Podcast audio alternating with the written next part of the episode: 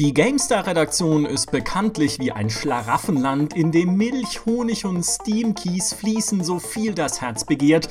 Hier zu arbeiten ist also gar nicht mal so übel, aber manchmal ziehen selbst über dem Schlaraffenland dunkle Wolken auf. Und auf die richten wir heute unsere Teleskope, denn wir sprechen über unsere schlimmsten GameStar-Erlebnisse. Über jene finsteren Momente unserer Redakteurskarrieren, die wir am liebsten vergessen würden. Aber jetzt zerren wir sie ein vielleicht letztes Mal kreischend ins akustische Rampenlicht. Mein Name ist Michael Graf und ich habe da in 14 Jahren GameStar so einige gute Geschichten angehäuft. Mit mir hier im düstersten Podcast der GameStar-Geschichte kauern der noch junge, aber innerlich bereits völlig vom Gram zerfressene Kollege Maurice Weber. Holt mich hier raus! Und ein Urgestein der GameStar, unser Heft-Chefredakteur Markus Schwertel. Grüß dich, grüß dich. Ein dunkler und deprimierender Podcast. Soll das heute vielleicht eher nicht werden, denn unsere Geschichten sind vielleicht ja sogar witzig. Das heißt, wenn man nicht dabei war. Äh, wenn es euch nichts ausmacht, würde ich gleich mit einer von mir anfangen. Bitte. Dein Leid macht uns nie was aus, Michael. Leg los. Ja, eben, um, damit ihr euch an meinem Leid laben könnt. Ich weiß so, wie es ist. Ähm, meine Geschichte begab sich im Frühjahr 2008, als ich in die USA reiste, um mir ein Spiel anzuschauen. Welches verrate ich später. Und ähm, mir wurde ein Flug gebucht, der von München nach Atlanta ging als Zwischenstopp und dann weiter nach Seattle, wo ich das Spiel anschauen sollte. Und ich hatte halt in Atlanta eine Stunde Umsteigezeit. Und ich dachte mir so, ha, eine Stunde, ha? Ist ganz schön knapp für so einen US-Flughafen, weil man weiß ja, man muss erst durch die Immigration, dann musst du dich am Zoll anstellen, überall sind Schlangen, überall sind Diskussionen und so weiter. Also es ist immer ähm, ja, also eine Stunde ist ganz schön eng. Ja, und noch dazu hatte ich halt irgendwelche Horrorgeschichten gehört, dass Atlanta der schlimmste Flughafen der Welt ist. Na gut, ähm, schauen wir mal, ob es klappt. Bin also losgeflogen, in Atlanta gelandet, hat alles wunderbar funktioniert. Spreche dann dort mit dem Immigration Officer, also mit dem Einwanderungs- Wachmann, dem Grenzkontrolleur dort, um äh, zu erzählen, was ich denn mache. Hab ja auch mein Journalistenvisum, sage halt, ich bin Videospieljournalist, um, hier, um mir ein neues Spiel anzuschauen. Und ich habe auch eine Videokamera dabei, um ein paar. Dann meint er, Moment, eine Videokamera. Das müssen wir uns aber genau anschauen. Ist die denn was wert? Und ich so, naja, das ist halt irgendwie ein Jahre altes Ding, was bei uns in der Redaktion rumfährt. Ich glaube, die ist nicht mehr so viel wert aha, ja, sprechen Sie doch mal den, mit den Kollegen am Zoll. Und ich so, oh nee, ja, ich habe eh nur eine Stunde. Ach, dann gehe ich zum Zoll. Muss meinen Koffer also abholen, beziehungsweise muss ich ja eh schon. Gehe dann zum Zoll und sage ihnen, ja, der nette Herr vorne an der Grenzkontrolle hat gesagt, ich ähm, soll mich hier melden. Beziehungsweise, nein, die Geschichte ist falsch. Ähm, bevor ich mich überhaupt dann da anstellen, also als ich mich dann da angestellt habe, steht vor mir am Schalter gerade eine junge Frau aus Südamerika, die sie in die Mangel genommen haben, weil sie irgendwie in ihrem Pass und in ihrem Personalausweis oder so unterschiedliche Geburtsorte hatte. Mhm. Und dann saß da halt Zollkontrolleur Stiernacken, der diese Frau angeschrien hat, wie es denn sein könne, dass sie zwei Geburtsorte hat. Und das war dann halt schon irgendwie eine halbe Stunde Diskussion dort. Und ich habe mich dann mit einem anderen Deutschen unterhalten, der da auch anstehen musste, um irgendwie was beim Zoll vorzuzeigen und äh, durfte dann halt einen Schalter. Dann fragen sie mich erstmal, ob ich den kenne. Ja, ich reise ja gar nicht alleine. Ich habe doch da einen Bekannten. Und ich so, nein, den habe ich gerade hier in der Schlange getroffen. Und ich soll hier eigentlich nur herkommen, weil der Herr an der Grenzkontrolle mir gesagt hat, dass ich eine Videokamera dabei habe und ihr da bestimmt mal drauf gucken wollt. Ja, dann machen Sie mal Ihren Koffer auf. Ja, das ist ja hier. Haben Sie denn irgendwie vor, diese Videokamera in den Vereinigten Staaten von Amerika zu veräußern? Und ich so, nein, sie gehört mir ja nicht mal selber. Ach, die gehört Ihnen gar nicht. Haben Sie die etwa oh. nicht selbst in den Koffer gepackt? Doch, die habe ich selbst in den Koffer gepackt. Ich kann garantieren, dass es wirklich eine Videokamera ist. Haben sie denn auch wirklich keine 10.000 Dollar in Bar dabei? Und so ging das halt hin und her, dieses Zollverhör. Und ich habe halt die ganze Zeit auf die Uhr geschaut. Aber du kannst ja nichts machen, ja. Wenn man sagt, irgendwie können sie sich beeilen, dann bist du gleich irgendwie in der Spezialkontrolle. Also, ja, wir tun ähm, sie gleich ganz eilig ins Gefängnis packen, Herr Graf. Keine Sorge. Setzen Sie sich doch mal darüber zu den finster aussehenden, verdächtigen Leuten mit den tickenden Koffern. Dann äh, kümmern wir uns schon um sie. Nun ja, dann äh, war diese Zollkontrolle tatsächlich vorbei. Und ich musste dann aber meinen Koffer wieder aufgeben. Das heißt, ich musste mit dem Koffer wieder zumachen, wieder alles einpacken, zu einem Kofferabgabeschalter hetzen, den Koffer dort aufgeben, das konnte ich auch noch, und dann weiter rennen zum Gate, wo mein Anschlussflug geht. Und dieses Gate schließt halt in genau dem Moment, als ich dort ankomme. Äh, ja, haben sie so gemeint, ach, ja, ist ja lustig, wenn sie eine Minute früher hier gewesen wären, dann hätten sie den Flug noch gekriegt. Und ich so, ja, ist ja geil. ja, ist ja schön, dass sie mir das sagen. Gehe dann ähm, zum Schalter der Airline und ähm, frage als erstes, wo mein Koffer ist. Und sie meinen, ach so, nee, der Koffer ist im Flieger. Wait, wait, what? Ja, ist das Satire? Der Koffer hat den Flieger erwischt, aber ich nicht. Der musste auch noch durch Security-Checks und sowas. Ja, nö, der ist im Flieger, der ist jetzt in Seattle. Okay, gut. Dann ähm, geben Sie mir bitte einen Ersatzflug. Dann meinten sie ja, weil sie so nett fragen. Also ich, ne, ich sehe es halt nie so ein, Servicepersonal anzuschimpfen, nee, weil die können ja am wenigsten für irgendwas. Ja, ähm, das kannst du jetzt schön erzählen, Micha. Naja, ich war da die Ruhe selbst, ein, ganz Furie. liebenswürdig. Wie ein Wirbelsturm bin ich durch das Terminal in Atlanta. Nee, sie meinten dann ja, weil sie so nett fragen, geben wir ihnen einen früheren Flug als der Dame, die vor ihnen dran war. Die hat sich nämlich die ganze Zeit nur beschwert und mich angeschrien. ich dachte, okay. so geht's also auch, ja. Äh, trotzdem, also was ich dann bekommen habe, war auch kein Direktflug nach Seattle, weil das wäre ja zu leicht, sondern ein Flug von Atlanta nach Phoenix und dann von Phoenix nach Seattle, Phoenix, Arizona. Und ich musste dann in Atlanta übernachten, also auch mein Hotel in Seattle anrufen, dass ich nicht komme an dem Abend. Und zwar übernachten bis 3.30 Uhr morgens, wenn der Flug nach Phoenix ging. Und um 3.30 Uhr morgens, also ich war dann halt irgendwie um, ich glaube um 3.30 Uhr muss ich aufstehen, der Flieger ging um 5 oder so. Aber um die Zeit ins Terminal zu gehen, da ist ja nichts los. Und der Security ist langweilig. Das heißt, du wirst halt nochmal extra intensiv durchsucht. Ich musste sogar durch so einen Nacktscanner gehen, was man damals noch gar nicht so richtig kannte, ja, und halt irgendwie das noch und hier noch und machen sie noch mal ihre Tasche auf, die sie dabei haben. Aha, aha, ein Laptop, mh, was haben sie denn damit vor, ja? Oh. Bin dann halt irgendwie, hab mich dann zu dem Gate geschleppt, hab dann irgendwie noch einen, einen älteren Herrn eingeladen, äh, der sich mit mir über Angela Merkel unterhalten wollte, wo ich dann gesagt habe, um 5 Uhr früh. um 5 Uhr morgens spreche ich nicht über Angela Merkel.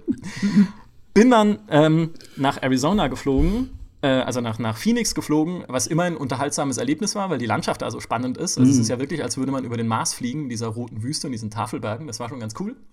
Hab dann dort auch meinen Anschlussflug nach Seattle bekommen, wie dieser alte Mann lustigerweise auch, der Angela Merkel-Mann. Also habe mich mit dem tatsächlich noch ein bisschen unterhalten dann.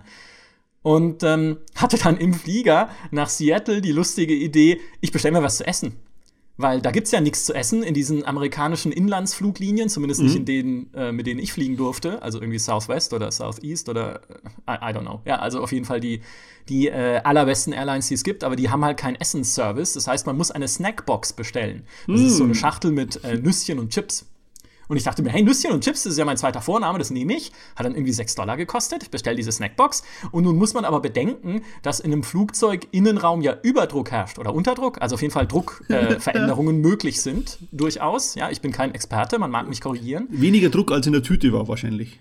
So, genau. Ich reiße diese Chipstüte auf und die Chips verteilen sich halt über mich und alle Leute, die um mich rumsitzen und den Boden. Und das Coole war, da das irgendwie so ein Flug früh morgens war, waren halt alle völlig in Trance und kein Mensch hat reagiert.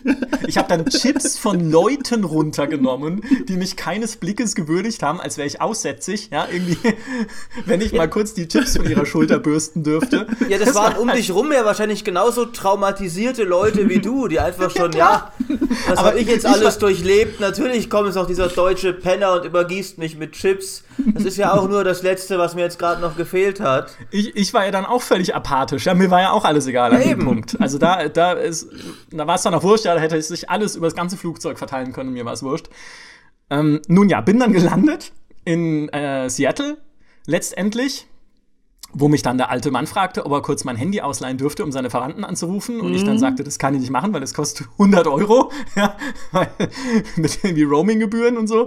Äh, da war er wollte Ihnen halt kurz über Angela Merkel erzählen. Ja, richtig. Das ist ja immer ein spannendes Gesprächsthema auch. Ähm, und äh, das Witzige war dann, ich habe dann meinen Koffer abgeholt und abholen hieß, er stand zusammen mit einem Haufen anderem Gepäck einfach in der Schalterhalle hinter einem Absperrband ohne dass irgendjemand aufgepasst hat. Also ich hätte auch zehn Koffer andere da mitnehmen können. Ja. Bitte? Jeder hätte deinen Koffer mitnehmen können und du auch. Ja, es hätte auch jeder meinen Koffer ja. mitnehmen können, dann hätte ich die wertvolle Kamera verloren. Oh, oh, oh. Ja, aber Herr Graf, Sie haben doch am Zoll gesagt, die Kamera ist nicht so viel wert. Ich also höre auch die gar nicht Sie mal. gesagt. Herr Graf, was soll denn das? Warum nehmen Sie dann Ihren Koffer wieder mit, wenn das nichts wert ist? Ja. So, okay. Hab diesen Koffer mitgenommen, hab ein Taxi gesucht, habe ihm dann die Adresse gegeben, um ins Studio zu fahren und ähm, bin dann halt auch irgendwie drei Stunden zu spät im Studio angekommen. Inzwischen war es dann nachmittags. Ähm, hatte da aber dann auch vorher schon irgendwie, glaube ich, angerufen oder eine E-Mail hingeschrieben oder so, dass ich halt später komme. Und äh, das Studio nun, um es, um die Geschichte zu Ende zu führen, war äh, Gas Powered Games, mm. das Studio von Chris Taylor, der damals Demigod gemacht hat. Gott. Und ja, eben, Demigod. Ah, ja, dann also hat war, sich's ja voll gelohnt. So, das ist nämlich die Pointe. Ich war nicht in den USA, um mir irgendwie das nächste Call of Duty anzuschauen. Oder, äh, keine Ahnung, Star Wars Battlefront oder wie auch immer, ja. Oder Command Conquer. Nein, es war Demigod, das Spiel, das auf Dota basierte und vor LOL kam, um dann von LOL völlig platt gemacht zu werden einfach. Also ich glaube, kein Mensch auf dieser Welt hat jemals von Demigod gehört, obwohl das gar nicht so schlecht war tatsächlich. Aber das war dann, das war dann mein Termin und ich saß halt dann in dieser Präsentation von Demigod und ich habe nichts verstanden. Also es war wirklich, ich, ich, ich muss zugeben, ich kannte mich damals auch nicht so gut mit Dota aus. Mhm. Ja, es war nicht so mein, mein Fachgebiet. Und dann erklären sie mir halt, ja, das hier ist wie ein Dota und hier guck mal und hier hast du noch irgendwie, äh, kannst du Armeen managen und ich so, aha. Ja, oh, oh ja, mhm. Habt ihr ein Bett im, im, hier im Studio vielleicht für mich? Naja, und man muss aber sagen, Chris Taylor ist halt ein wundervoller Gastgeber, ist eh ein toller Mensch, sehr humorvoller Mensch, ja. ein sehr, äh, sehr liebevoller Mensch. Hat mich dann abends mit seiner Frau noch zum Essen eingeladen, hat mich in das Hotel gefahren, wo ich dann schlussendlich auch mal äh, ankam und denen dann erzählt habe, auch was mir passiert ist und habe mich noch äh, standesgemäß bedauert, dass ich behandelt werde wie ein Terrorist, wo ich nur eine Kamera im Rucksack oder im, im Koffer habe. Einfach nur, dann, weil du so eine Verbrecherfratze hast. Das ist halt das Problem. Ja, ich bin halt einfach kein vertrauenswürdiger Mensch. Das, ja. Daran muss ich arbeiten. Das ist tatsächlich mein Problem. Und ähm, am nächsten Morgen bin ich dann wieder zurückgeflogen beste Reise ever. Aber der Rückflug war auch über Atlanta und das ist mir so gut im Gedächtnis geblieben, weil ich nämlich in Atlanta am Flughafen dann das berühmte David Hasselhoff kriecht im Badezimmer auf dem Boden rum und isst seinen Burger-Video gesehen habe. Das äh, ging nämlich da durch die Nachrichten. So lange ist es schon her. Oh Mann. Ja, ja, ja früher 2008. Ja, also ich glaube, das ist da. Demigod ja. ist ja auch ein Spiel aus grauer Vorzeit, mehr oder weniger, das entstand, als die Leute noch Höhlenmalereien an Felswände gekritzelt haben. Und bevor die Leute wussten, was ein MOBA wirklich ist. Aber das zeigt auch, dass wir früheren Zeiten auch mal zu unwichtigeren Titeln große Reisen angetreten haben, was wir heutzutage niemals mehr machen würden, jemanden für so ein Spiel äh, in die USA zu schicken. Wir würden uns das ganz genau überlegen. Aber damals war das halt okay, ich war ja auch für CSA 4, also jetzt nicht der große Bringer in, in Boston zum Beispiel oder für Prototype in Vancouver. Und das ist so, so, so, so Mitteltitel, wo du sagen würdest, nee, die sollen gefälligst zu uns kommen heutzutage. Und damals ist man einfach hingeflogen. Aha, Herr Schwertel, Herr Schwertel, da kann ich gleich äh, reingrätschen als äh, jüngerer Jahrgang. Ich habe ja nicht äh, ich habe allein dadurch noch nicht den ganz so reichhaltigen Erfahrungsschatz an Desastern, wie ihr ihn habt. Sei froh. Aber bin ich auch, bin ich auch. Aber äh, ich will natürlich auch äh, hier ein wenig den Mythos zerstreuen, dass äh, früher alles anders war. Denn ich bin äh, schon nach London gereist äh, und das ist noch nicht lange her ähm, für äh, Eternal Crusade, diesen hm. Warhammer-Shooter, diesen unsäglichen. und ich, ich weiß nicht mehr genau, also letztlich, ich bin ja nur ausführender Soldat. Die Entscheidung, ob ich da hingehe, äh, wurde ja natürlich von äh, dem geschätzten Heiko Klinge getroffen. Ich habe den Fehler gemacht, mich natürlich ein bisschen zu etablieren als der Mensch, den man halt zu den Warhammer-Spielen schickt. Das gereicht mir oft zum Vorteil, wenn ich tolle Sachen wie Total War oder Dawn of War spielen darf.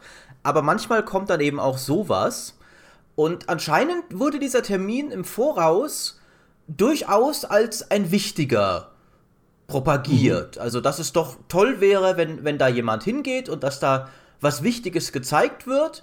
Und was dann gezeigt. Erstmal ähm, war das äh, mit, äh, mit die, die, äh, lang, also die lahmste Unterbringung, die ich je hatte. Also so, so eine Travel Lodge, wo, glaube ich, weder Internet noch Frühstück inbegriffen waren.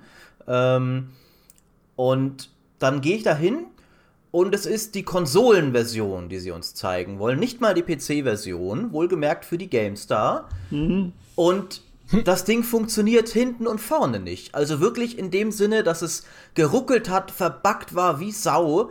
Nichts, nichts hat geklappt eigentlich. Der Termin war für einen ganzen Tag angeraumt Und nach, nach, nach, nach Mittagessen saßen die ganzen Journalisten alle so mehr oder weniger ratlos da und wussten nicht, wie sie ihre Zeit verbringen sollten, weil allen klar war, dass es absolut keinen Sinn mehr ergibt, weiter dieses Spiel zu spielen. Du wirst nichts drüber schreiben können und keine Erkenntnis gewinnen, außer dass es offensichtlich Mist ist.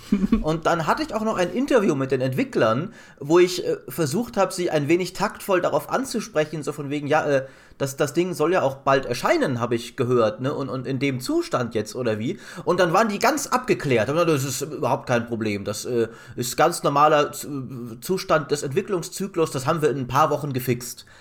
ja, äh, Pustekuchen. Da, nicht nur kam diese Konsolenversion dann nicht rechtzeitig raus, sie wurde auf unbestimmte Zeit nach der PC-Fassung verschoben.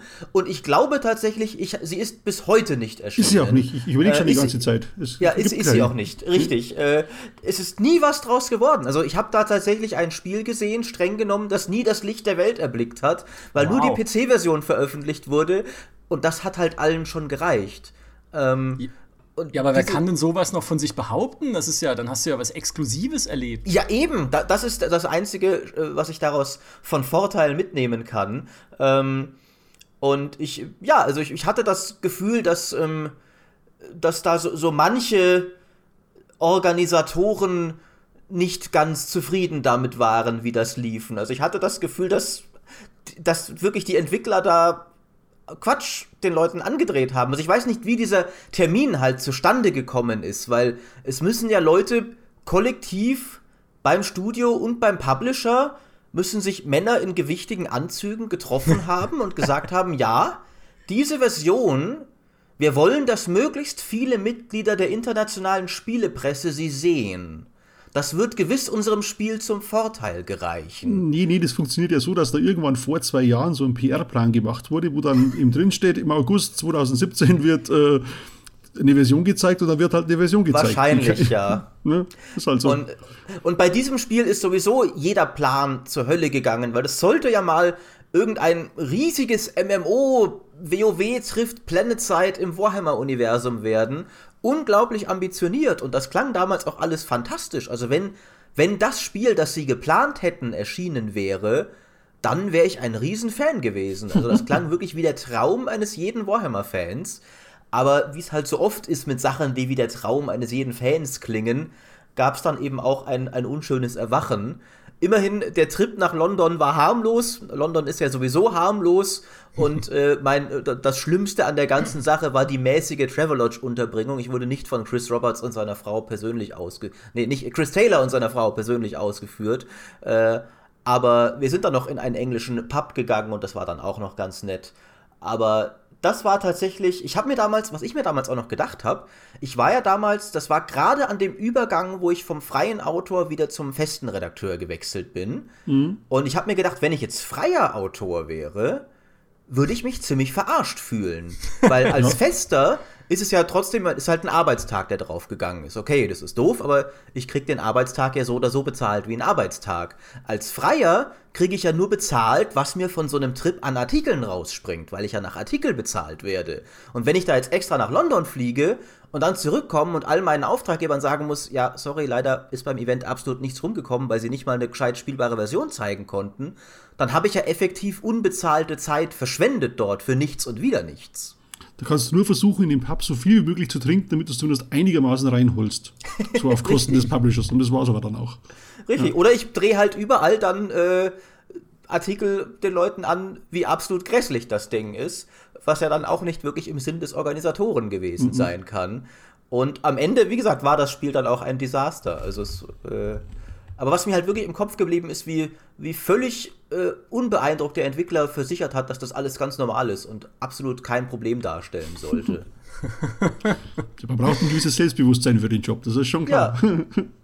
Ich kann mir das auch gut vorstellen. Es gibt ja tatsächlich immer mal wieder Events, wo man auch so betreten rumsteht und einfach nicht weiß, was man tun soll, weil das Spiel taugt halt nicht so wirklich. Oder mhm. vielleicht gibt es ja auch noch gar nicht so viel zu spielen. Ich hatte das auch mal in Paris, als ich dort war, um Saga of Rhysm zu sehen. Das ist ein MMO. Das sagt mir gewesen. nicht mal mehr was, was auch alles sagen sollte eigentlich. Eigentlich ja. Ich weiß nicht mal, ob das noch läuft, ehrlich gesagt. Ich glaube nicht. Ähm, ich war aber dort, um mir das anzuschauen, ein Interview zu führen mit dem, mit dem Chefentwickler äh, und dann halt irgendwie was Spannendes draus zu machen oder so. Und es war wirklich etwas unangenehm auf diesem Event, weil alle Leute, die da waren, also Journalisten, haben sich halt so gesagt, hm, also so spannend ist es jetzt nicht. Und ja, okay, sie bauen so einen Sandkastenmodus ein, dass man sich selber eigene Sachen bauen kann. Naja, dann führen wir halt irgendwie ein Interview zum Thema Kreativität in Spielen. Und das war ja auch ganz nett. Das war auch ein super Typ, dieser Entwickler, aber es war halt so uninteressant alles. Ja, wenn es irgendwie so Minecraft, es war halt irgendwie Klar könntest du heute sagen, Kreativität, ja, das hätte dann halt so das Minecraft-Prinzip vorweggenommen, aber so gut war es einfach nicht. das, das tut immer richtig weh, finde ich, äh, wenn du ein Spiel abdecken sollst, von dem du merkst, der Entwickler ist wirklich leidenschaftlich dabei und ist eigentlich ein toller Typ und steckt da viel rein und sowas, aber du musst einfach aus knallharter, objektiver Journalistensicht sagen, das ist doof und das wird auch niemanden interessieren. Da habe ich aber genau das Gegenteil. Und zwar war oh. ich nämlich bei, äh, mit Disney zu, in Paris zum Achterbahndesigner. Und da war von vornherein klar, dass das Spiel einfach nicht viel hergibt. Denn du konntest da drin nichts machen, außer eine Achterbahn bauen und dann halt darauf rumfahren. Und das wussten wir auch, dass der Event nichts Besonderes wird, aber wir dachten uns so, da schickt man den Heiko hin, der war die letzten Monate fleißig, der hat sich das verdient, der war noch ganz jung dabei und so, dass er, dass er da mal so einen schönen äh, Incentive-Event macht. Und dann kam aber Tropico äh, zum Testen und Heiko musste den Tropico-Test machen und ich bin an seiner Stadt nach Paris gefahren. und, und die Disneys wussten aber ganz genau, dass das Spiel nicht viel hergibt, aber der Event war auf zwei Tage äh, angesetzt. Also wir haben dann quasi einen Hubschrauber-Rundflug über Paris gemacht, hatten so, ein, hatten so einen, einen, so einen äh, äh, Daypass für Disney World Paris, Disneyland Paris, wo man dann quasi auch immer bei der Achterbahn die Schlange abkürzen konnte, wurden da super verpflegt und haben in diesen, den ganzen Tag über halt eine Stunde lang diesen Achterbahndesigner angeschaut und der Rest war halt einfach schöne Freizeit in Paris. Das Spannende an dem Ganzen, und jetzt wird es nämlich ein bisschen, ein bisschen gruselig, ist, der, der Event war am 10. September 2001 und der Rückflug war dann am nächsten Tag. Uh. Ja, und dann wurde es nämlich echt ziemlich bitter, weil wir nämlich am Flughafen schon waren. Und dann hieß es plötzlich hier äh, großes, äh, große Katastrophe in Amerika und äh, die Flüge werden jetzt dann alle eingestellt und unser Flug nach München war dann wirklich einer der letzten, die noch gestartet sind für die nächsten vier Tage, weil dann war ja echt Flugverbot nach dem 11. September. Und es war echt, echt gruselig, als wenn du dann in München gelandet bist und die Nachrichten gesehen hast, wie da eben diese, dieses World Trade Center kaputt geht. Da war man echt, das ist ein bisschen in die Düse gegangen und das war dann so ein bisschen ein bitterer Abschluss für diesen eigentlich ja dann doch, doch relativ coolen und äh, arbeitsfreien Event, wenn man ehrlich ist. Naja. Damals mhm. habe ich ja noch gar nicht gearbeitet in der Branche, aber äh, ich habe das auch damals äh, sehr mitbekommen, weil ich war, wir waren zwei Wochen vorher noch in Amerika und haben das mhm. World Trade Center besichtigt tatsächlich. Mhm. So kurz davor. Also äh, da, kann gut nachvollziehen, dass das schwierig gewesen sein muss. Aber, Aber immerhin sind wir vorher zurückgeflogen und nicht äh, ja. gerade noch so knapp dem entgangen, wie du das bist. Aber der 11. September hatte dann tatsächlich für uns arbeitsmäßig viel verändert, denn vorher war es ja äh, kein, kein Problem, nach Amerika schnell zu fahren, aber dann wurden natürlich die Kontrollen äh, total äh, scharf und die Immigration wurde, die war vorher nur lästig, jetzt wurde es ja richtig anstrengend. Also ich weiß noch, ich war in einem Jahr, war ich irgendwann, glaube mal sechs oder sieben Mal in den USA aus diversen Gründen und äh, da wurde jedes Mal Fingerabdrücke genommen und, und Bild von dir gemacht auch. Mhm. Und irgendwann war ich dann im, im Herbst nochmal in Boston, weiß gar nicht mehr wieso. Auf alle Fälle sagte der Typ am Flughafen so, ah, von Ihnen habe ich schon so viele Bilder in der Datenbank, ich mache jetzt keins mehr. Hat mich echt interessiert, wie dieser Monitor ausschaut mit meinen, mit meinen Fratzen drauf. Aber nun gut. Die große Schwertel-Datenbank. Mhm, gruselig, ja. Da kann man den Verfall ablesen in einem Jahr ständigen Hin- und Herfliegens zwischen USA und Deutschland. Also oh. am Anfang noch grinsend und dann immer, oh. immer äh, grumpier wahrscheinlich. Ja, noch ja siehst du mal, Micha, ne? wenn es von dir so viele Bilder gegeben hätte, hätten sie dich vielleicht auch nicht verdächtigt. Mhm. Aber stattdessen sofort der da, der da hinten, da. Ja, der, der ist nicht so vertrauenswürdig wie der Schwertel, von dem wir hier zehn Bilder haben. ähm, übrigens, äh, Saga of Rhysm äh, läuft tatsächlich noch. Das Ach heißt ja, heute Rhysm und ist äh, Free-to-Play, glaube ich. Also, ist, also wer es mal ausprobieren mag, ne? Das ist sicherlich spannend. Also ist auch wirklich nicht schlecht, glaube ich. Hat auch eine schöne Geschichte und alles. Ist es halt nur nicht so spannend gewesen damals bei diesem. Wenn, wenn das noch läuft, kommt ja vielleicht sogar irgendwann auch noch die Konsolenversion von Eternal Crusade raus. Man kann auch eine Runde Demigod spielen zum Beispiel. Also ich weiß nicht. Kann man Demigod noch spielen tatsächlich? Davon gehe ich aus, oder? Das ist doch Steam. Stimmt, Ach, ja. Ich hätte, ich hätte, mich hätte jetzt gewundert, wenn irgendwer dafür noch Server betreibt Und MOBAs ohne Multiplayer kannst du ja vergessen. Hm. Das ist eines der großen Mysterien der Spielegeschichte, das so nie gelöst werden wird, genau. fürchte ich. Der Zombie-Demigod, der noch irgendwie Ja, genau, der Zombie-Demigod. Was so ein bisschen ähm, auch immer äh, unschöne Redakteurserlebnisse sind, sage ich mal, ähm, sind äh, knappe Deadlines. Oh. Das kennen wir alle. Ah. Knapp, knappe Deadlines sind unser täglich äh, na, äh, unser, unser Brot und unser Brot und Butter, ja, also mhm. keine Deadline ist nicht knapp, ne? es ist immer knapp, es ist immer, also immer Stress, immer Eile, aber es, manchmal ist es halt wirklich richtig knapp. Und eine, ein besonderes Spiel, an das ich mich da äh, liebevoll zurückerinnere, ist das erste Rome Total War. Da hatten wir nämlich wirklich für so einen Brocken recht wenig Zeit zu testen. Eine knappe Woche war das damals. Und das war, also ich habe in diesem Spiel gelebt. Mhm. Ich habe, während ich dieses Spiel getestet habe, habe ich erfahren, dass die U-Bahnen in München nur bis 2 Uhr nachts fahren, genau. weil ich nämlich um drei oder vier irgendwie aus dem Büro gestolpert bin, zur U-Bahn gelaufen, eine Viertelstunde, weil Busse fuhren ja auch nicht mehr, und dann unten gesehen habe, die nächste fährt halt erst wieder um 5 Uhr morgens. Da habe ich ein Taxi genommen nach Hause. Hättest ähm, halt mal im Büro geschlafen. Ja, genau, das ist natürlich auch immer wieder gern, gern genommen. Ja, die rote Couch im Büro, die hat auch schon viele äh, schlafende Menschen gesehen. Aber das meine ich. ich kann im Büro nicht schlafen. Ich muss, ich muss zumindest, wenn es auch nur für ein paar Stunden ist, heim in mein eigenes Bett.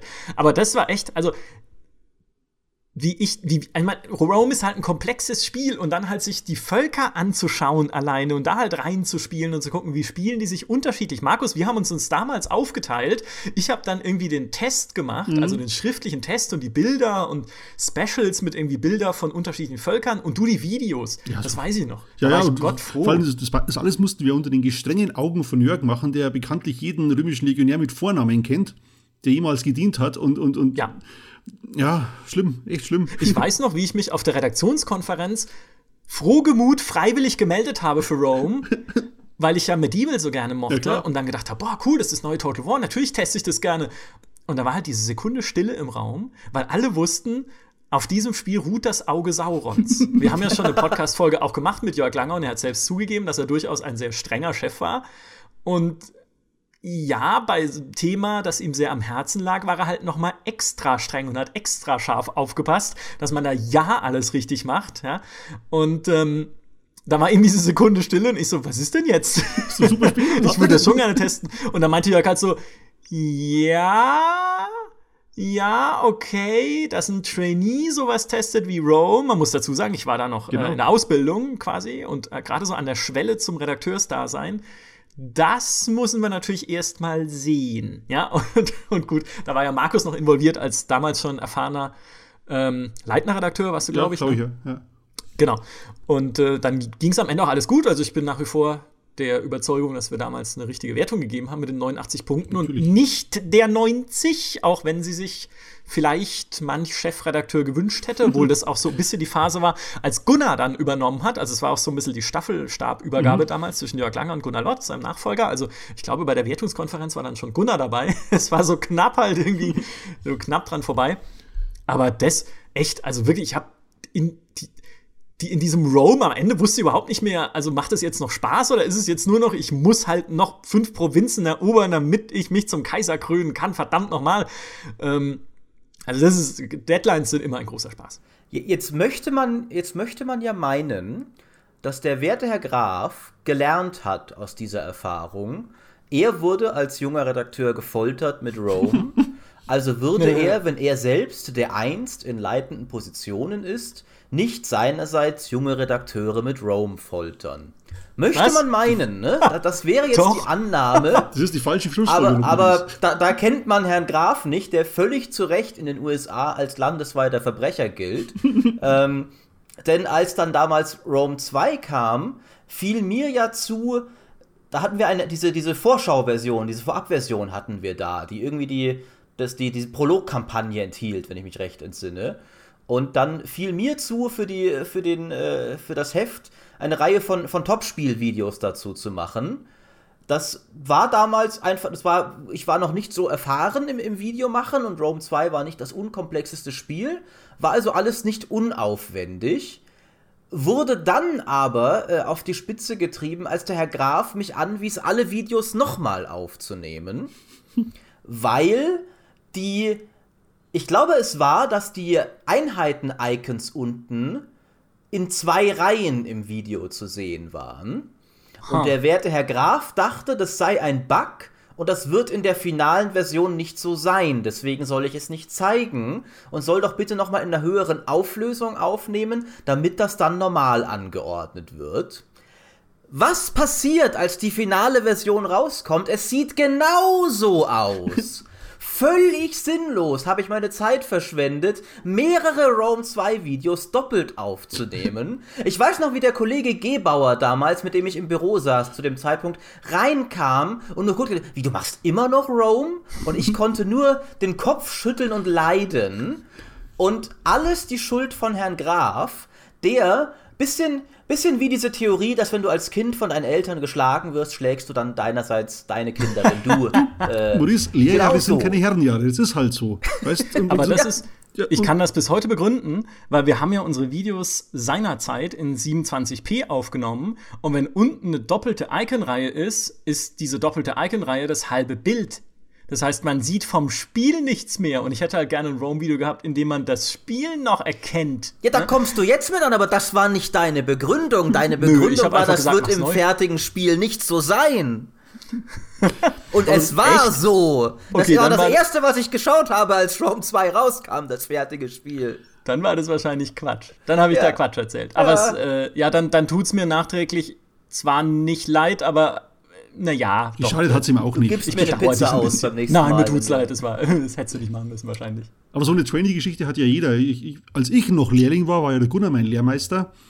Und da war es dann so, dass, die, dass wir Diablo 2 machen mussten, vor Ort bei Vivendi, den Test. Und dann waren wir da drei Tage lang hintereinander kaum geschlafen, immer nur gespielt, zu viert, der Jörg Langer, der Jörg Spormann, Gunnar und ich, und gespielt und gespielt und gespielt. Und dann kamen wir heim und dachte mir, boah, jetzt kann ich endlich mal ausrasten. Aber dann hat der Jörg die, die Idee, dass wir diesen 13-seitigen Insider-Guide zu Diablo 2 machen, und zwar Gunnar und ich. Und dann war es eben genau so, wie du sagst, Micha, dass wir wirklich geschaut haben, oh, jetzt ist kurz vor eins, jetzt müssen wir langsam mal aus dem Büro, sonst kriegen wir keine U-Bahn mehr. Und am nächsten Morgen sind wir mit der ersten wieder reingefahren. Und das ging dann so drei Tage lang so, bis wir dieses Ding fertig gehabt haben. Und dann, ich war echt am Ende, wir waren todfroh, als es fertig war.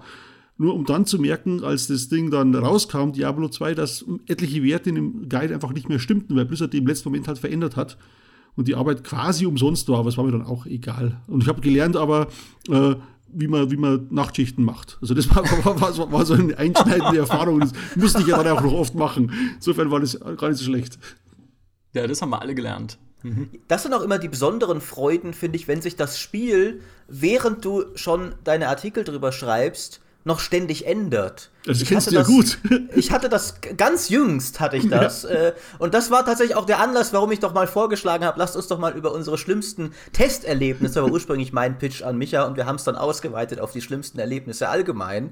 Aber ich hatte ja neulich die große Freude, Spellforce 3 testen mhm. zu dürfen, was ein tolles Spiel ist eigentlich. Auch hier wieder, wie Micha für Rome, habe ich mich begeistert dafür gemeldet.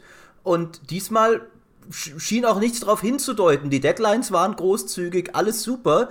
Und dann kannst du das Ding halt einfach nicht durchspielen, weil es so verbuggt ist aber du kannst auch nicht einfach schreiben, ja, ich habe hier den und den und den Bug und deswegen äh, ist, machen wir jetzt hier keine Wertung oder geben eine Abwertung oder sowas, weil halt jeden Tag noch ein Patch erschien, eine Woche vor äh, eine Woche vor Release. Und wie bewertest du sowas dann? Wie testest du das? Ständig habe ich mich, ich habe mich am Wochenende durchgequält äh, durch diese Story, alle drei Stunden musste ich einhalten, weil wieder irgendein Fehler war und die Entwickler anschreiben, dass sie mir bitte einen Fix veröffentlichen oder mein Safe Game hacken oder dergleichen. Und man muss jetzt hier, äh, um äh, beide Seiten der Medaille nicht unbeleuchtet zu lassen, sagen, das haben sie auch immer sehr eifrig gemacht. Und sie haben sehr fleißig gepatcht und das Spiel ist jedem, jeden Tag in einem besseren Zustand. Aber trotzdem, das zeigt für mich ein bisschen manchmal auch das, das unschöne Los des Spieletesters, weil du hast halt nicht die Wahl du musst das Spiel in der ersten Fassung spielen, in der du es bekommst, in der mhm. Regel. Und heutzutage immer mehr, finde ich, ist die erste Fassung halt nicht die beste. Also ich würde sogar sagen, oft ist es einfach total bescheuert, ein Spiel zum Release oder äh, überhaupt zu kaufen und zu spielen, weil in der Regel, wenn du paar Wochen wartest, paar Monate, kriegst du immer die gepatchte, vielleicht noch Game of the Year Edition oder sowas. Selbst bei tollen Spielen wie The Witcher 3 würde ich sagen, wer gewartet hat, ist am Ende besser dran. Wer das, wer beim ersten Mal Witcher 3 spielen schon alle DLCs und Patches und die beiden Erweiterungen hat, kriegt einfach das bessere Spielerlebnis. Und der Spieletester hat nicht die Freiheit zu sagen, ich will den best, das bestmögliche Erlebnis des Spiels, deswegen spiele ich es dann, wenn ich will, sondern ich kriege das Erlebnis, das der Entwickler zum Release parat hat. Und wenn das ein Bugfest ist, dann habe ich halt Pech gehabt.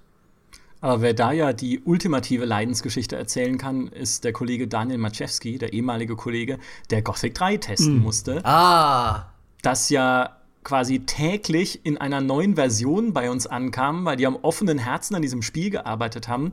Und die Spielstände waren nie kompatibel. Au. Das heißt, er musste immer wieder von vorne anfangen. Und das ist ja nun auch kein kleines Spiel. Der Heiko Klinge saß mit ihm im Büro und ist verrückt geworden, weil er ständig wieder diese ersten Dialoge gehört hat. Wo ist eigentlich Lester? Wollte er nicht Verstärkung holen? Also das, Heiko kann das bis heute auswendig nachsprechen, den Anfang von Gothic 3. Und äh, das war halt so wirklich das, das Epizentrum des Verbugtseins und Nachgepatcht-Werdens im Testprozess. Das habe ich ja nur als Leser mitbekommen und war damals sehr amüsiert, unter anderem von Christian Schmidts famosem Bug-Video und dann auch von der tollen Redaktionsfolge, wo ja genau diese Dialoge wieder einem um die Ohren gehauen werden mit Lester und Co. Äh, von daher habe ich da nur die amüsante Seite mitbekommen, genau also wie jetzt alle Zuhörer dieses Podcasts, die einfach nur lachen können über unsere Qual. ja, ja.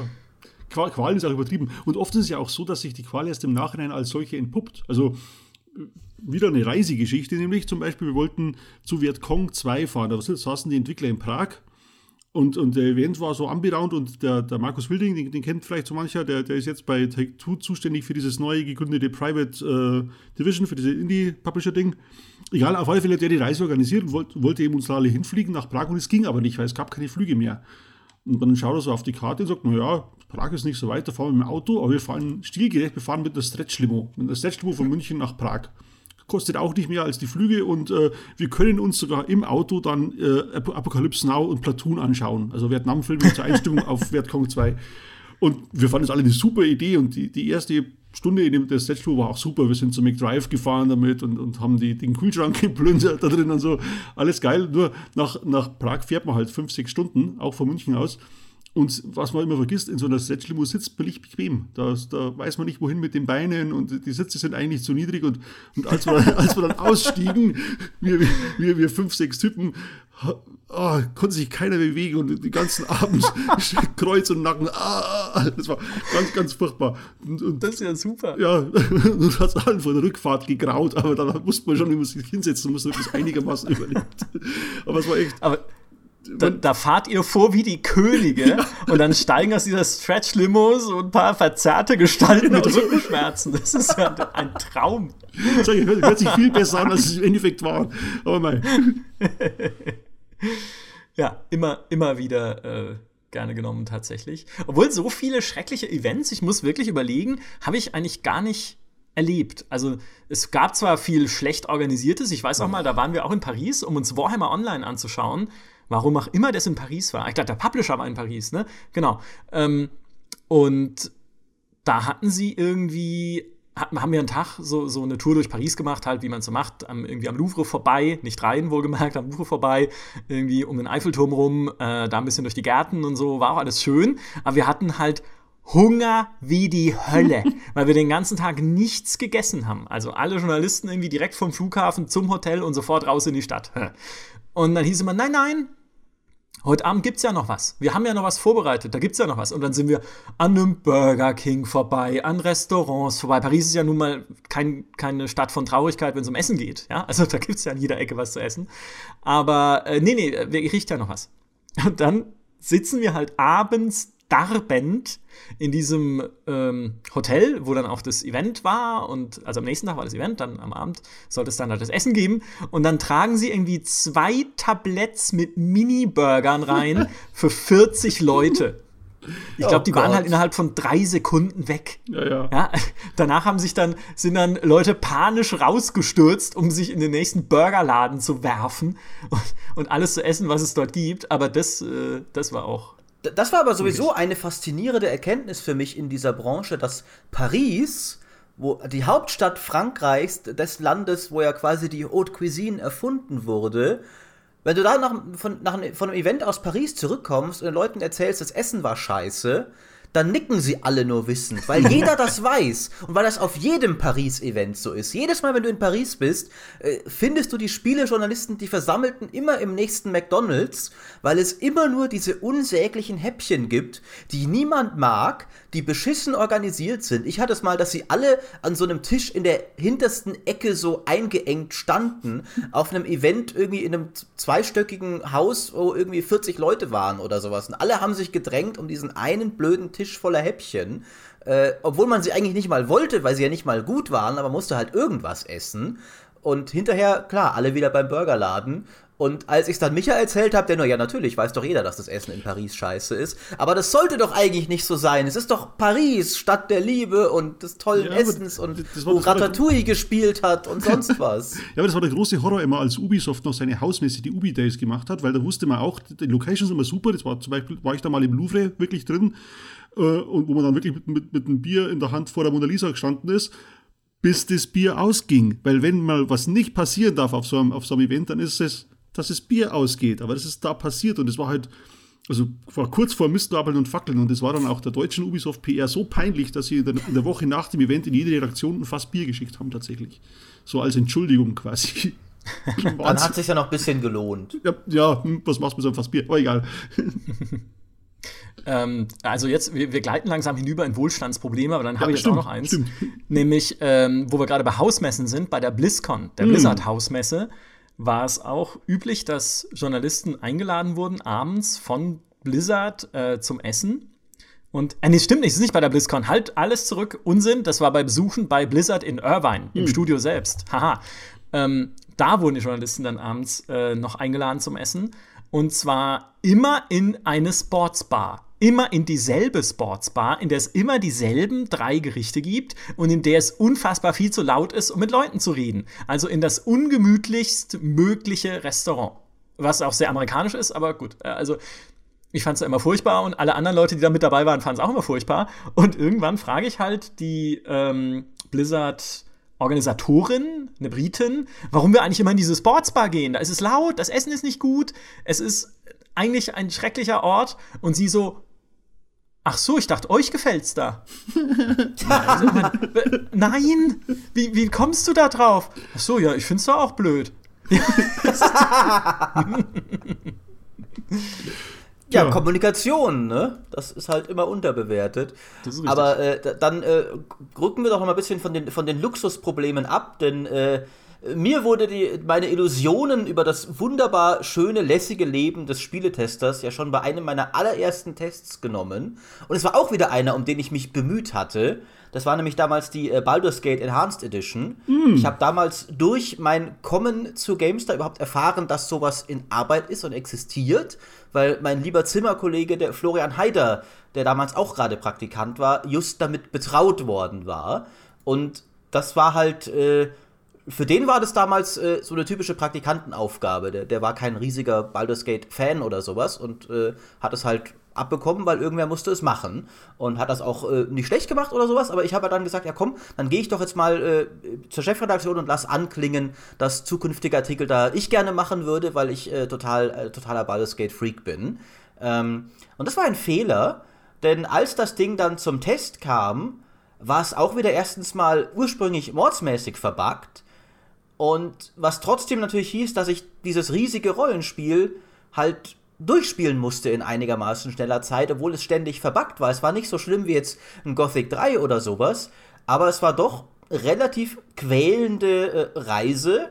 Und die Bugs wurden dann auch besser im Laufe der Zeit. Also das war dann gar nicht mehr so schlimm irgendwann, nachdem ich eine ganze Weile gelitten hatte. Und wir hatten dann einen guten Test im Kasten, dachte ich, nach äh, langer Zeit der Qual.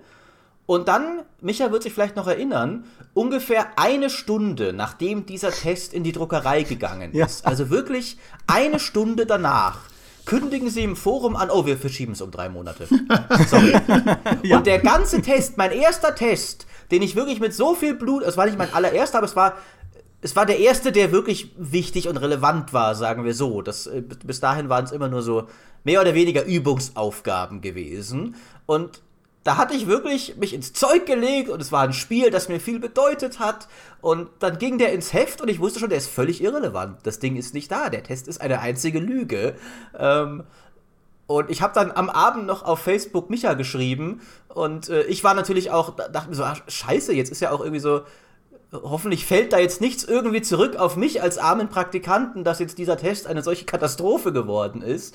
Aber was hätte man machen sollen? Es war ja tatsächlich einfach Redaktionsschluss schon. Äh, zum Glück waren äh, alle lieben Chefs, äh, alle Michaels, Michael Trier und Michael Graf, sehr verständig. Äh, da war der Graf dann ausnahmsweise mal nett. Ich wollte gerade ähm, sagen, das klingt nicht nach mir. Bist du sicher, dass du mit mir geredet hast? ja, ich, vielleicht hat äh, Trille dich äh, über, also über dich hinweg dann Nettigkeit verordnet äh, jedenfalls, und dann äh, später habe ich das Ding halt dann nochmal testen müssen, was dann auch unglaublich spaßig war. Äh, und dann haben wir aber auch einen kleineren Test stattdessen gemacht, weil das war halt dann jetzt auch irgendwie. Und das Ding hatte noch eine ganze Weile anderer Probleme, dass irgendwie die die alte 2D-Engine nicht ganz mit Fraps klargekommen ist und der Fraps-Zeiger manchmal oben rechts in der Aufnahme noch drin war, in den 2D-Party-Bildern oben rechts. Ganz, ganz unsäglich, ganz unsäglich. Aber das mit dem, mit dem, mit dem Printschluss eben, das hat wirklich den Vogel abgeschossen, weil es so knapp war. Wenn die mhm. das zwei Stunden vorher verschoben hätten, hätten wir noch den Test ersetzen können. Also ich weiß nicht, ob wir in der Zeit einen anderen Artikel aufgetrieben hätten, ob wir was auf Halde hatten oder sowas, aber wir hätten zumindest die Gelegenheit gehabt, uns doch zusammenzusetzen und zu sagen, verdammt, was machen wir? So war das Heft halt schon raus, mit einem völlig sinnlosen Dreiseitentest drin. Ja, zumal wir ja damals mit dem Trent Oster ja E-Mails hin und her geschickt hatten über den Zustand der Testversion und so. Also, die hätten uns ja auch mal was sagen können, mhm, dass sie überlegen, das noch zu verschieben, ja, oder das nur andeuten können. Und, äh, aber sie haben einfach nichts gesagt. Haben es halt aus dem Forum erfahren. Ups. Das, ja, ja, der hat auch, das ist auch die Sache, der hat uns nicht mal was gemailt, als es dann im Forum veröffentlicht wurde also nicht nur, dass er es nicht vorher gesagt hat, sondern auch wir mussten es dann im Forum lesen, obwohl wir regen Kontakt mit dem hatten. Mhm. Stimmt. Aber weil du gerade sagst, Maurice, von wegen Fraps-Zeiger oder Fraps nicht funktioniert. Ich meine, ihr glücklichen jungen Kollegen, ihr konntet ja immerhin schon Fraps benutzen. Wir alten Männer damals haben ja Ach Videokameras Gott. an unsere Computer angeschlossen und, und, damit oh die Videos gemacht auf Videokassetten. Und das war mal fehleranfällig wie Hölle. Ich weiß nicht, wie viel äh, Material ich einfach wegschmeißen musste, weil der Ton nicht drauf war, weil irgendwas abgeschnitten war, weil das Band schon so ausgeleiert war. Das ist unfassbar. Was nicht heißt, dass es nicht heute auch noch passiert, dass man Mist aufnimmt. Äh, ich erinnere mich da eine äh, Pen-and-Paper-Aufnahme, Herr Graf, richtig? Oh ja, es, es gibt eine verschollene Pen-and-Paper-Aufnahme, die der Öffentlichkeit niemals äh, gezeigt werden wird. Ähm, ja. das, sowas passiert bis heute. Ja, leider, leider. Da gab es Tonprobleme, deswegen können wir die nicht verwenden. das ist sehr, sehr schade. Aber das, oh Gott, ja, die, diese Videoaufnahmedinger, wo du ja dann so ein Konverterkästchen mhm. an den Rechner anschließen musstest und dann eine Kamera an das Konverterkästchen. Also du hattest schon allein 400 Kabel, die in die richtigen Buchsen eingesteckt werden mussten, an Rechner, Kamera und Kästchen, damit es überhaupt funktioniert und hat. Und dann musste man ja auch die Kassette besprechen an einem Videorekorder, der dann auf die irgendwie auf die zweite Bandspur ja. die Sprache aufgenommen Timecodes hat. Timecodes aufschreiben. Oh Gott, ja, per, per Hand Timecodes aufschreiben. das, oh Gott, kannst also, du keinem mehr erzählen, wie wir das überhaupt bitte. überlebt haben, verstehe es nicht. Vor dem Fenster sind Saurierherden vorbeigezogen, als wir das gemacht haben. So, so ewig kommt mir das äh, irgendwie schon vor, dass das. Du, ich, hätte, ich hätte es auch gar nicht mehr gewusst, wenn nicht auf den alten Fotos, die du zum Jubiläum rausgezogen hattest, auf, am, am Rand bei meinem Schreibtisch so eine Kamera gelegen wäre. Also gibt es ein Foto von meinem Schreibtisch und mir, wo am Rand eben diese Kamera liegt und dann ist, fiel mir das siebenteils ein. Um Gottes Willen, das ist Prozedere, unfassbar. Wahnsinn. Ja, man hat verdrängt. verdrängt einfach, ja. was sowas anging, glaube ich. Es ist ja auch, man erzählt sich ja sogar, dass früher Screenshots gemacht wurden, also zu äh, wirklich steinzeitlichen Ähren der Spielemagazinmacherei, indem man Fäden gespannt hat von den Ecken des Monitors zu einer Kamera, um sie richtig auszurichten und das dann abzufotografieren. Bei abgedunkeltem Zimmer.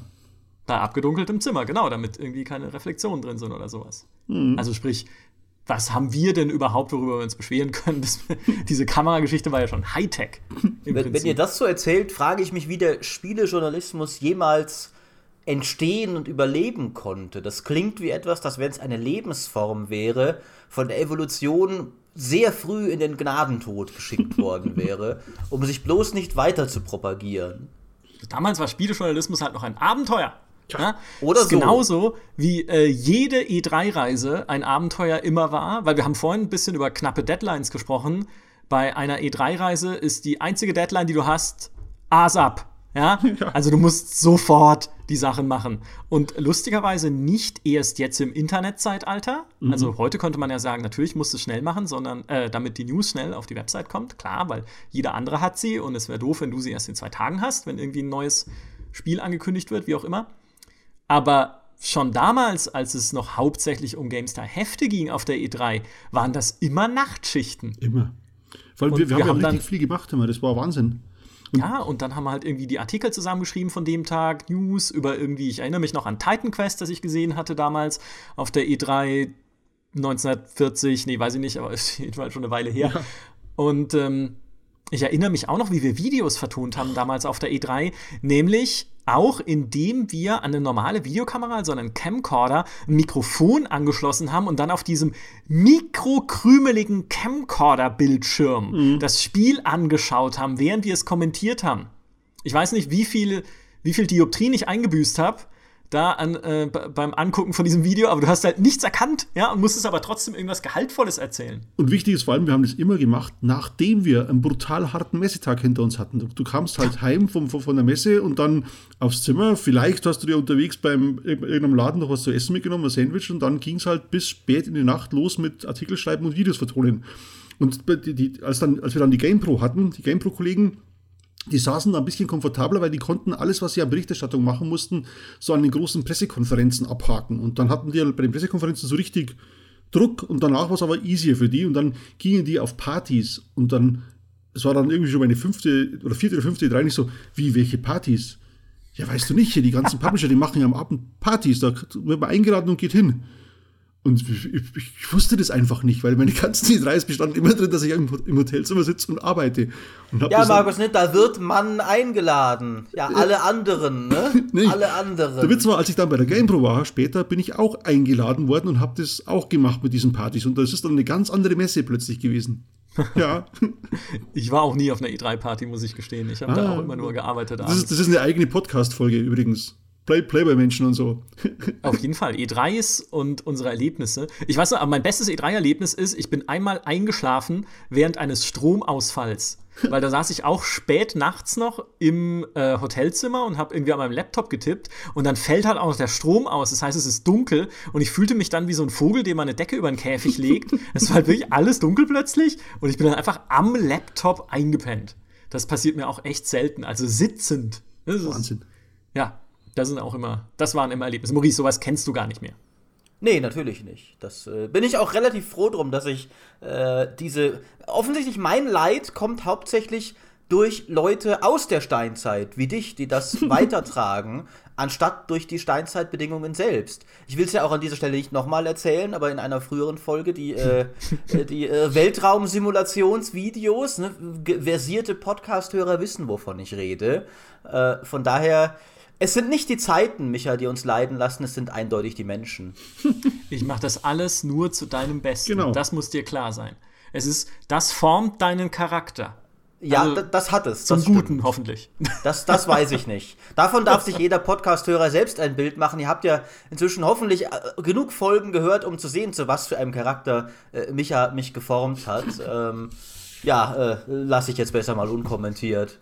Haben wir noch Schrecklichkeiten, die wir austauschen wollen? Fallen uns noch irgendwelche finsteren Geheimnisse und Geschichten ein? Habt ihr es mal geschafft, ein Event zu verpassen? Also einen Flieger zu verpassen oder sowas? Ist mir einmal passiert. Und zwar ausgerechnet Total War Warhammer, was mich sehr frustriert hat. Aber da habe ich tatsächlich einfach äh, durch Stau und Ausfall und dann mit Bus fahren, der zu spät kam und vorher vergessen, über die App vorher einzuchecken und das dann am Flughafen machen müssen, habe ich es geschafft, den Flieger zu verpassen. Oh. Äh, was, um, um hier auch mal ein Event, äh, also ein, ein schlimmstes Event zu erzählen, wo es meine Schuld war. Äh, Das Event fand dann natürlich nicht statt für mich, aber das war ja das Schlimme daran. Ist euch das auch mal passiert? Nie. Noch nie. Bin hab immer alles erwischt. Bin, einmal habe ich einen sausen lassen müssen, weil ich tatsächlich richtig, richtig krank war. Aber das wusste ich dann schon zwei Tage vorher, da konnte man einen Ersatzmann schicken. Aber das war sonst immer alles mitgenommen. Also verpasst habe ich auch tatsächlich keins. Aber es sei denn, man zählt diese Chris Taylor-Geschichte, das war ja fast, aber nicht ganz. Haha, Zoll, ja, da musst du dich mehr anstrengen, wenn du mich abhalten willst, davon meinen Job zu machen. Ähm, es wurde aber mal eins abgesagt, während ich Gott sei Dank noch nicht im Flieger saß, sondern in der S-Bahn kurz vorm Flughafen. Kriege ich einen Anruf aufs Handy, heißt es, ach so, das Event zu Civ City Rome war das, glaube ich, damals, oder war es eine Blizzard-Sache? Äh, entweder, entweder Civilization äh, oder Civ City Rome oder Blizzard. Ich weiß nicht mehr genau, was es war. Heißt es halt dann, ja, ist abgesagt. Du kannst daheim bleiben. Und ich saß halt mit dem gepackten Koffer in der S-Bahn kurz vorm Flughafen. Gerade noch rechtzeitig, sehr gut. Ja, das war tatsächlich, äh, da haben wir Glück gehabt. Komm dann ins Büro mit meinem Koffer und alle so, hä? Was machst du jetzt hier? Und ich so, ja, das Event ist abgesagt. Hä? Was jetzt? Ja. Ja, aber also das, das, das, geht ja noch, so ins Büro zu kommen. Das war bei mir dann tatsächlich noch doppelt ungünstig, weil das ist ja natürlich der ultimative Walk of Shame, wenn du weil du musst ja dann, wenn du so ein Event verpasst, wie ich es hingekriegt habe, dann ist halt wieder ein normaler Arbeitstag. Aber jeder weiß ja, dass du eigentlich auf dem Event hättest sein sollen. Erst alle mhm. fragen dich, warum bist du denn hier? Ich dachte, du bist in London. Und dann muss ich natürlich sagen, nee, bin ich leider nicht. Wie wurde es abgesagt? Nee, ich hab halt den Flieger verpasst. Mhm. Ah, ah, nicht, nicht schön, nein, nein. Aber verdient natürlich in dem Fall. Mir hat mal ein anderer Kollege aus der Branche, ich will keinen Namen nennen, ich sag nur, er war mal bei der GameStar, äh, als er noch bei einem anderen Medium war, ein Taxi geklaut. Was?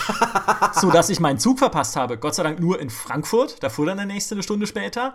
Aber trotzdem, ja. Also ich hatte halt irgendwie ein Taxi bestellt oder eins irgendwie halt rangewunken und er hat es einfach gekapert, weil er meinte, irgendwo schneller sein zu müssen als ich, der dringend seinen Zug erwischen musste.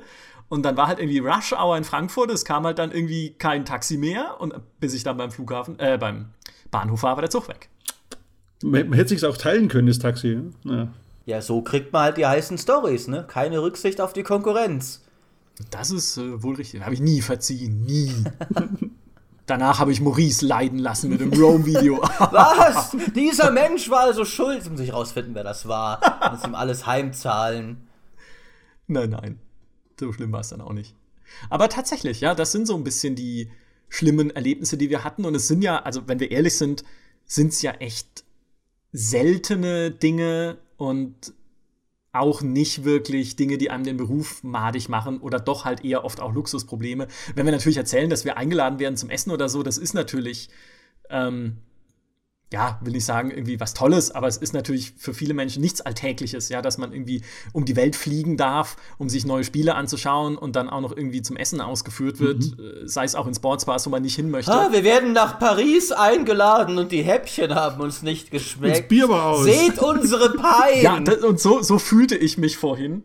Mir ist das Monokel aus dem Gesicht gefallen, ja, als ich das gesehen habe ähm, also so soll es nicht klingen. Ja, es ist nach wie vor ein toller Job und wir machen den nach wie vor mit viel ähm, Freude und Dankbarkeit, muss man tatsächlich sagen. Jupp. Aber hin und wieder klappt es halt dann einfach nicht. Und manchmal klappt es halt so, so toll nicht wie bei mir damals in Atlanta. Oder bei Markus, als er seinen Diablo-Guide gemacht hat. Ja. Ich mache ihn auch immer noch gern, weil inzwischen ja Micha Chef einer anderen Abteilung ist, in der ich nicht mehr direkt äh, ihm unterstellt bin. Deswegen kann ich jetzt mit sehr viel Freiheit, Freude und Genuss äh, durch die Wiesen und Felder tollen, während ich meine Spieletests mache, äh, frei von diesem Joch.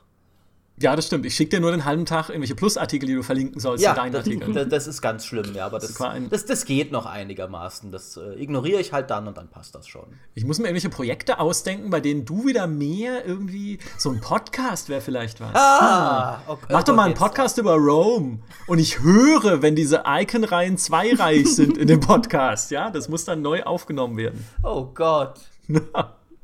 oh ja, da habe ich, glaube ich, schon tatsächlich da. Also es tut mir wirklich leid, jetzt so im Nachhinein. ähm, aber ich glaube, da habe ich durchaus den ein oder anderen gequält mit solchen Aufnahmen. Bei Videoaufnahmen war ich echt immer sehr streng. Das ist richtig. Und Screenshots. Screenshots sind auch ganz, ganz. Da haben wir auch sehr oft neue beauftragt. Also ich glaube, wenn jetzt ein paar Ach, jüngere Kollegen ja. so einen Podcast machen würden mit den schlimmsten Erlebnissen, würde ganz oft fallen, ich musste neue Screenshots machen, obwohl der eine eigentlich okay war. Sowas. Ah, ja, aber, ja, aber eigentlich okay ist ja auch immer die kleine Schwester von, Von Scheiße, ja. überhaupt nicht okay. Ja, genau. Sagen wir es ruhig. Boah, aber da fällt mir noch einer ein, weil das, da habe ich mir nämlich auch sehr viel Mühe mit den Screenshots gegeben. Das war beim Test von Dawn of War 2, beim Vorabtest, den ich über Weihnachten gemacht habe, im Weihnachtsurlaub. Und ähm, hat mir aber nichts ausgemacht, weil ich fand das Spiel toll und ähm, hatte auch viel Spaß damit. Und habe dann angefangen, äh, das hat mit den Bildern jetzt eigentlich überhaupt nichts zu tun, ist mir nur so eingefallen. Hab dann angefangen, ihn zu schreiben und schreib, schreib, schreib, schreib, schreib, schreib, schreib. Und es waren irgendwie acht Seiten und ich habe halt dann vier geschrieben und dann kackt halt der Rechner ab. Oh. Und der Text ist weg. Also wirklich ganz weg. Kein Backup. Ich weiß nicht genau, womit ich das damals geschrieben habe, dass es nicht mal ein Backup gab. Äh, irgendwie auf eine Steintafel gemeißelt digital. Aber ja, dann konnte ich ihn halt nochmal schreiben. Den exakt selben Text. Und ein andermal, deswegen fällt es mir nämlich auch gerade ein, habe ich einen Praktikanten wiederum leiden lassen. Ich weiß aber nicht mehr genau, wer es war. Weil das für dich nur austauschbare Gesichter sind, Micha. Schergen, die kommen und gehen. Ich nachdem saug du ihnen ihre, Lebensfreude aus, genau, Genau, und ja. äh, schicke sie wieder hinaus in die graue, triste Welt. Ähm, da hatte ich nämlich auch einen Artikel geschrieben, ausgedruckt und dann irgendwie gelöscht. Vom Server oder sowas. Klar. Ich hatte ihn aber ja ausgedruckt. Und dann habe ich ihn irgendjemanden abtippen lassen. Also, äh, Oh, lieber das jemand, ist, ich das weiß ist nicht. unterirdisch. Das, Na, das was war soll ich denn machen? dein ich, muss, ich habe halt andere Sachen zu tun. Ja, und äh, andere Sachen zu tun. Ja, ist so. Und äh, ich, ich, wie gesagt, ich weiß nicht mehr, wer es war. Lieber jemand, wenn du zuhörst, auch das tut mir leid. Es könnten ja gut der Kollege Rohe oder der Kollege Halley gewesen sein, die auch um meine Zeit äh, Praktikanten waren. Und nein, nein, das war früher. glaub Ach ich. so, das, das war so. viel früher. Das war eine andere Generation von Praktikanten, über die wir heute nicht mehr sprechen. Nein, Quatsch, aber. ja, naja, wie du sagst, Maurice, äh, Leid äh, brütet Leid. Ne? Ja. So ist es halt. Wenn man durch die harte Schule geht, dann ähm, gibt man sie weiter. Ja, red dir das ruhig ein, um deine Missetaten zu rechtfertigen. Das ist erst der Anfang. Ich denke mir jetzt für diesen Podcast Challenges aus jedes Mal. Die, versuche diesmal ein Ei auf einem Löffel zu balancieren, während du den Podcast machst. Ich höre genau, wenn es Ich, fällt. ich glaube, wir sollten jetzt an dieser Stelle mal Schluss machen. Dem Herrn Graf gehen offensichtlich hier die Pferde mit seiner eigenen widerwärtigen Natur durch. Und, äh, und Kollege Schwertel findet es offenbar auch alles sehr amüsant hier. Ja, weil ich dabei war damals. Ja, du, du hättest einschreiten können und hast es nie getan. nee, es war zu lustig. Ja, Also gut. hatte ich ja meine eigenen Praktikanten, die, die ähnliche Geschichten erzählen könnten, Oh Gott. wenn sie Ja. noch leben. Äh, ja, ich wollte gerade sagen, es war nicht alles gut, aber es war witzig. genau. Ja, das finde ich kann ja auch für diesen Podcast allgemein gelten. Ich hoffe, es war äh, für die Zuhörer amüsanter als für uns arme Menschen. Auf jeden Fall. Also er war, äh, also genau, ich hoffe, es hat Spaß gemacht, äh, uns zuzuhören. Das war Plus Podcast Nummer, ich habe die Nummer vergessen, weil ich nicht zählen kann, 22 oder 22. Beides gute Zahlen. Beides tolle Zahlen. Beides Und, super Zahlen, ja. la lasst uns Ähm, in den Kommentaren wissen, ob ihr Bock auf noch mehr solcher Stories hättet, denn wir haben ja noch mehr Kollegen, die auch alle Sachen erlebt haben. Ich bin sicher, der Heiko zum Beispiel hätte auch einige lustige Sachen zu Oder erzählen. Petra mit ihren Reisen nach Oder Kiew. Petra, und so. Oh. richtig. Äh, also, wenn ihr da noch mehr hören wollt, äh, wir können liefern. Und dann können auch wir uns mal am Leid unserer Kollegen ergötzen, um uns wieder ein bisschen aufzutanken hier. Ach, das ist nichts, es gibt nichts Schöneres. Macht's gut, vielen Dank, dass ihr zugehört habt. Vielen Dank an euch beide äh, für eure Geschichten. Bitte gern. natürlich. Äh, Ja, ich hatte ja keine Wahl, ne, Micha? Wie Ja. so oft. So ist es. so ist es. Das ist deine Geschichte, dass du hier gezwungen wirst, ähm, Ja. in diesem Podcast dein Leid kundzutun. Aber äh, ich find's äh, amüsant. Eben. Macht's gut. Bis zum nächsten Mal. Tschüss. Gute Nacht. Bis dann.